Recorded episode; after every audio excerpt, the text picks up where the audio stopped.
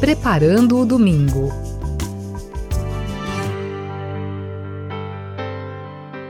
Alô, você que participa conosco do programa Preparando o Domingo, bem-vindo, bem-vinda. Eu sou Carlos André. Nós vamos juntos refletir os textos deste domingo em que celebramos a festa de Todos os Santos. Sabemos que é sempre 1 de novembro, mas na igreja no Brasil, porque não é feriado dia 1, portanto, esta solenidade não pode ser celebrada de maneira que a nossa população, nossos fiéis possam participar desta liturgia. Portanto, a liturgia de Todos os Santos é realizada no domingo seguinte. É assim que temos então a oportunidade de escutar, refletir os textos dessa liturgia tão bonita que celebra todos os santos e santas, aqueles a quem Deus escolheu, mas aqueles em quem Deus revela a sua própria santidade. Por isso, convido você então agora a colocar-se em atitude de oração esta oração que nós vamos introduzir o nosso momento de escuta e de espiritualidade em torno da palavra de Deus. Então vamos invocar o Espírito Santo de Deus, aquele que nos santifica, para que também prepare o nosso coração e a nossa mente para o que vamos escutar.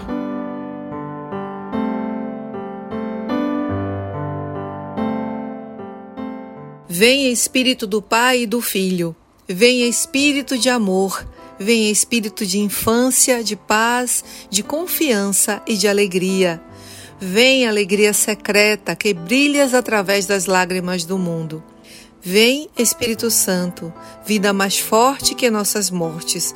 Vem Pai dos pobres e advogado dos oprimidos. Vem luz da eterna verdade e de amor derramado em nossos corações. Permanece em nós, Santo Espírito de Deus não nos abandones, nem no duro combate da vida, nem no momento em que tocarmos o final da caminhada. Vem, Santo Espírito de Deus. Amém.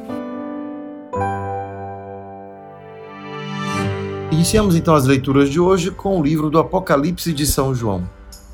Eu, João, vi um outro anjo que subia do lado onde nasce o sol ele trazia a marca do Deus vivo e gritava em alta voz aos quatro anjos que tinham recebido o poder de danificar a terra e o mar, dizendo-lhes: Não façais mal à terra, nem ao mar, nem às árvores, até que tenhamos marcado na fronte os servos do nosso Deus. Ouvi então o número dos que tinham sido marcados.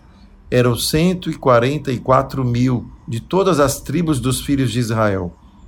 Depois disso, viu uma multidão imensa de gente de todas as nações, tribos, povos e línguas, e que ninguém podia contar. Estavam de pé diante do trono e do cordeiro. Trajavam vestes brancas e traziam palmas na mão. Todos proclamavam com voz forte: A salvação pertence ao nosso Deus, que está sentado no trono e ao cordeiro. Todos os anjos estavam de pé, em volta do trono, e dos anciãos e dos quatro seres vivos, e prostravam-se com o rosto por terra diante do trono e adoravam a Deus, dizendo: Amém, o louvor, a glória e a sabedoria, a ação de graças, a honra, o poder e a força pertencem ao nosso Deus para sempre. Amém. E o anjo dos anciãos falou comigo e perguntou: Quem são esses vestidos com roupas brancas? De onde vieram? Eu respondi: Tu é que sabes, meu Senhor. E então ele me disse: esses são os que vieram da grande tribulação. Lavaram e alvejaram as suas roupas no sangue do Cordeiro.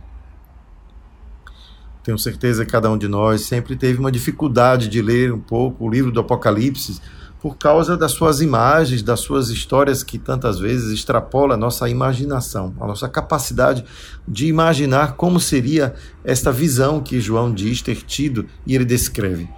Ora, Cada um de nós pode bem entender o quanto, quando estamos diante de um quadro que não entendemos porque as imagens estão fora do padrão fora da ordem ou fora daquele contexto que a gente está acostumado da realidade, né? sem proporção, muitas vezes com um corpo pequeno e uma cabeça enorme, ou traz consigo objetos que não poderiam jamais ser suportados, como por exemplo alguém carregasse uma bola de fogo na mão. Numa imagem desenhada, a gente pode colocar qualquer coisa é aquilo que então a gente pode entender da história que nós lemos do Apocalipse. O Apocalipse é como uma grande pintura, que ao invés de tinta e tela, temos aqui então as letras, as palavras, as frases criadas pelo autor com tanta criatividade que desafia a nossa imaginação. Por isso, quando lemos o Apocalipse, temos que evitar tentar reproduzir aquilo que João diz ter sido uma visão, como se pudéssemos reproduzir de fato na nossa imaginação as coisas que ele diz estar vendo. E entender que o que ele está vendo, na verdade, ele está escrevendo, ele não está vendo, mas a sua escritura é uma escritura fantástica, que tenta, portanto, através de imagens que extrapolam a possibilidade de compreensão humana, descrever algo que está ali simbolizado. Então, o simbolismo no livro do Apocalipse é fundamental para que a gente entenda a mensagem que está decifrada, melhor, que está ali de modo enigmático e precisa ser decifrada pelos seus leitores. É claro que nós, distantes no tempo, tantas vezes nos perdemos em relação aos símbolos que o Apocalipse produz. É preciso, portanto, um pouco de introdução ou um pouco mais de hábito à leitura bíblica para compreender certos mecanismos que fazem com que as imagens que João descreve no Apocalipse se torne significativa, possa comunicar algo a alguém que tão distante no tempo como nós já perdeu o vínculo com aquelas sugestivas imagens que ele propõe. Então nós vamos dizer que quando ele nos fala dos 144 mil, estamos numa cultura como a judaica, que costuma jogar com os números. 144 mil é 12 vezes 12 vezes mil, que são símbolos daquilo que representa Israel. Então, 12 vezes 12 significa que o povo de Israel se multiplicou. Mas não apenas se multiplicou, como 12 vezes 12 já indicaria o 144, mas se multiplicou ao infinito, por isso multiplicado por mil. Então, 144 mil é uma infinidade, algo incontável. E aí a gente vê o quanto é necessário decifrar essas coisas do Apocalipse. E a gente pode continuar lendo desta forma e ver como nas suas imagens ele traz coisas que são assim fora da possibilidade real de existir.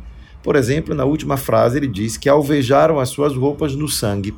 Alguém poderia alvejar uma roupa no sangue? O sangue vermelho deixaria a roupa ainda mais tinta de vermelho. Não ficaria alva, como seria de imaginar alguém que alvejasse no sangue.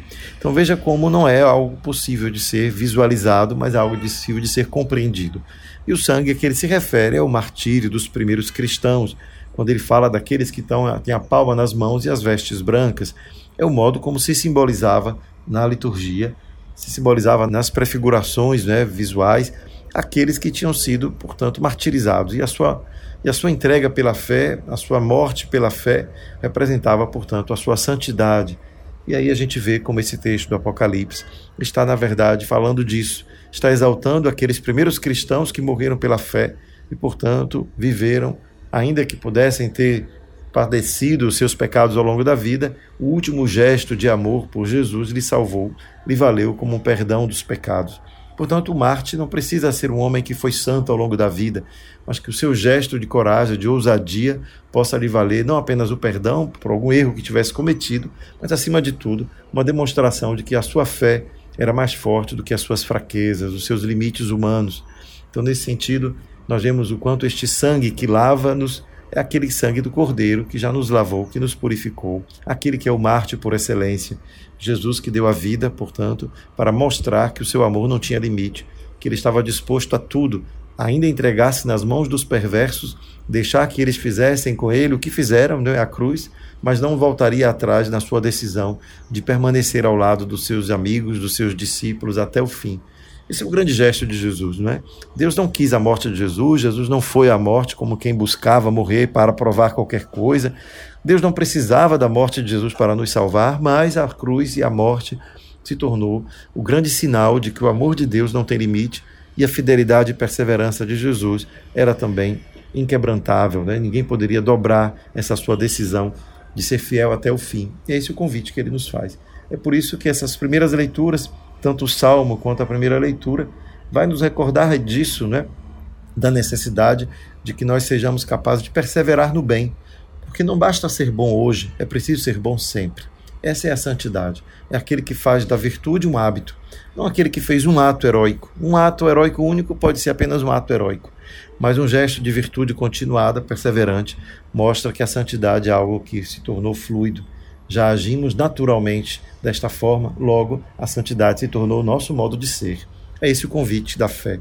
Que a santidade seja o modo de ser, que o exercício da virtude não seja um esforço sobre-humano, mas seja algo que já se incorporou ao nosso mundo, à nossa maneira de agir, às nossas atitudes cotidianas, que já nos torna natural ser virtuoso. É natural ser bom, se torna natural ser generoso, se torna natural ser, portanto, capaz de agir sempre com gentileza e cordialidade, quando nem sempre somos tratados assim. E outras pequenas virtudes do cotidiano que poderiam significar para nós essa busca de santidade, que é o chamado de Deus para todos. Né? Então, dessas leituras, podemos tirar essa, algumas pequenas lições que nos ajudam a compreender como é, o que é que significa mesmo ser santo.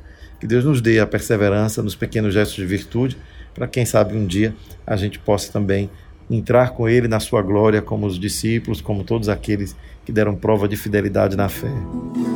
Aleluia, aleluia, aleluia, aleluia,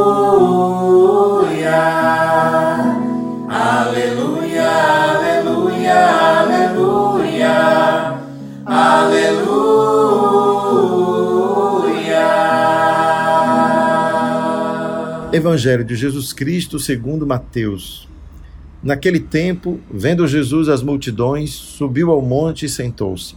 Os discípulos aproximaram-se e Jesus começou a ensiná-los. Bem-aventurados os pobres em espírito, porque deles é o reino dos céus. Bem-aventurados os aflitos, porque serão consolados. Bem-aventurados os mansos, porque possuirão a terra. Bem-aventurados os que têm fome e sede de justiça, porque serão saciados. Bem-aventurados os misericordiosos, porque alcançarão misericórdia. Bem-aventurados os puros de coração, porque verão a Deus. Bem-aventurados os que promovem a paz, porque serão chamados filhos de Deus. Bem-aventurados os que são perseguidos por causa da justiça, porque deles é o reino dos céus.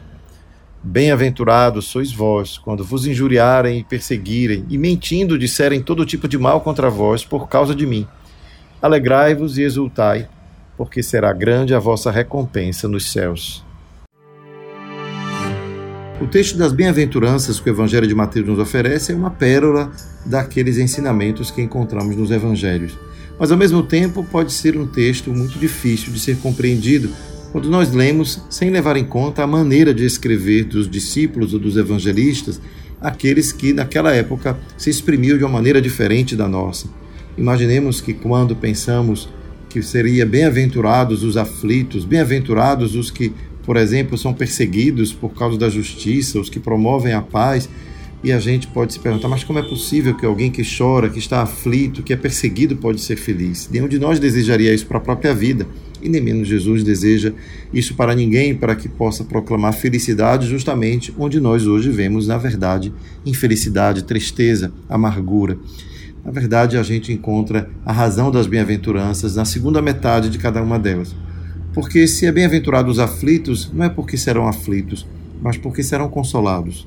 Na sua consolação percebe a grandeza da misericórdia de Deus que não os abandona. Portanto, a aflição todos nós teremos na vida, mas bem-aventurados serão aqueles que na aflição reconhecerão a misericórdia, portanto serão consolados. Ou se temos fome e sede de justiça, não desanimemos, porque seremos bem-aventurados por termos sede e fome de justiça, já que a esperança de ser saciados não deverá nos faltar jamais, porque vem de Deus. Nós seremos saciados se tivermos fome e sede de justiça. E assim vamos vendo em cada uma das bem-aventuranças não um convite a ser infeliz pela aflição, quem sabe pelo sofrimento, e acreditar que isso seja um ideal cristão, o ideal do cristão não é buscar a sua infelicidade através de uma recompensa futura, quem sabe, porque no céu seremos felizes, então é melhor suportar dores aqui. Não é esta a mensagem do Evangelho, nem a de Jesus. Portanto, quando encontramos nas bem-aventuranças, encontramos um texto que nos encoraja a agir corretamente, segundo a própria consciência, segundo aquilo que aprendemos do Evangelho, sem temer, porque o próprio Jesus também foi perseguido. O próprio Jesus também promoveu a paz e não foi louvado, não foi aplaudido nas praças, muito pelo contrário. Portanto, segundo o modelo de Jesus, acreditemos que, na verdade, aquilo que pode nos fazer sofrer momentaneamente, porque acreditamos estar no caminho certo, no caminho da virtude, da justiça, no caminho da verdade, que embora sofrimentos possam vir por causa dessa nossa, desse nosso comprometimento, não duvidemos que Deus que vê tudo haverá de nos fazer felizes por outros caminhos que não serão aqueles, talvez, os caminhos naturais da, de uma vida fadada ao consumismo, voltada para uma satisfação imediata dos nossos desejos, e ali encontramos uma satisfação que vem de outra ordem, que vem de outro caminho, que vem de uma consciência plena, decidida, que sabe, soube escolher o caminho certo, o lugar certo, o lado certo da história. Diante de quem oprime de quem é oprimido, escolhe o oprimido. Diante daquele que é injustiçado e de quem pratica a injustiça, escolho o lado do injustiçado para defendê-lo, para solidarizar-me com ele, para dizer-lhe: tenha paciência, o Senhor não te abandona apesar da sua dor, estamos juntos, vamos transformar este mundo, não vamos nos deixar abater. E assim, essa passagem da bem-aventurança é também um manifesto de encorajamento para que nós não desistamos de praticar a justiça, não desistamos de ser justos, portanto, não desistamos de praticar o bem, de promover a paz, ainda que isso nos cause sofrimento. Essa é a grande lição das bem-aventuranças. Ainda que nos cause sofrimentos, não abandonemos a luta cotidiana de sermos fiéis a uma causa que é a causa de Jesus, a causa do Evangelho, a causa que nos faz cristãos, não é a causa do bem.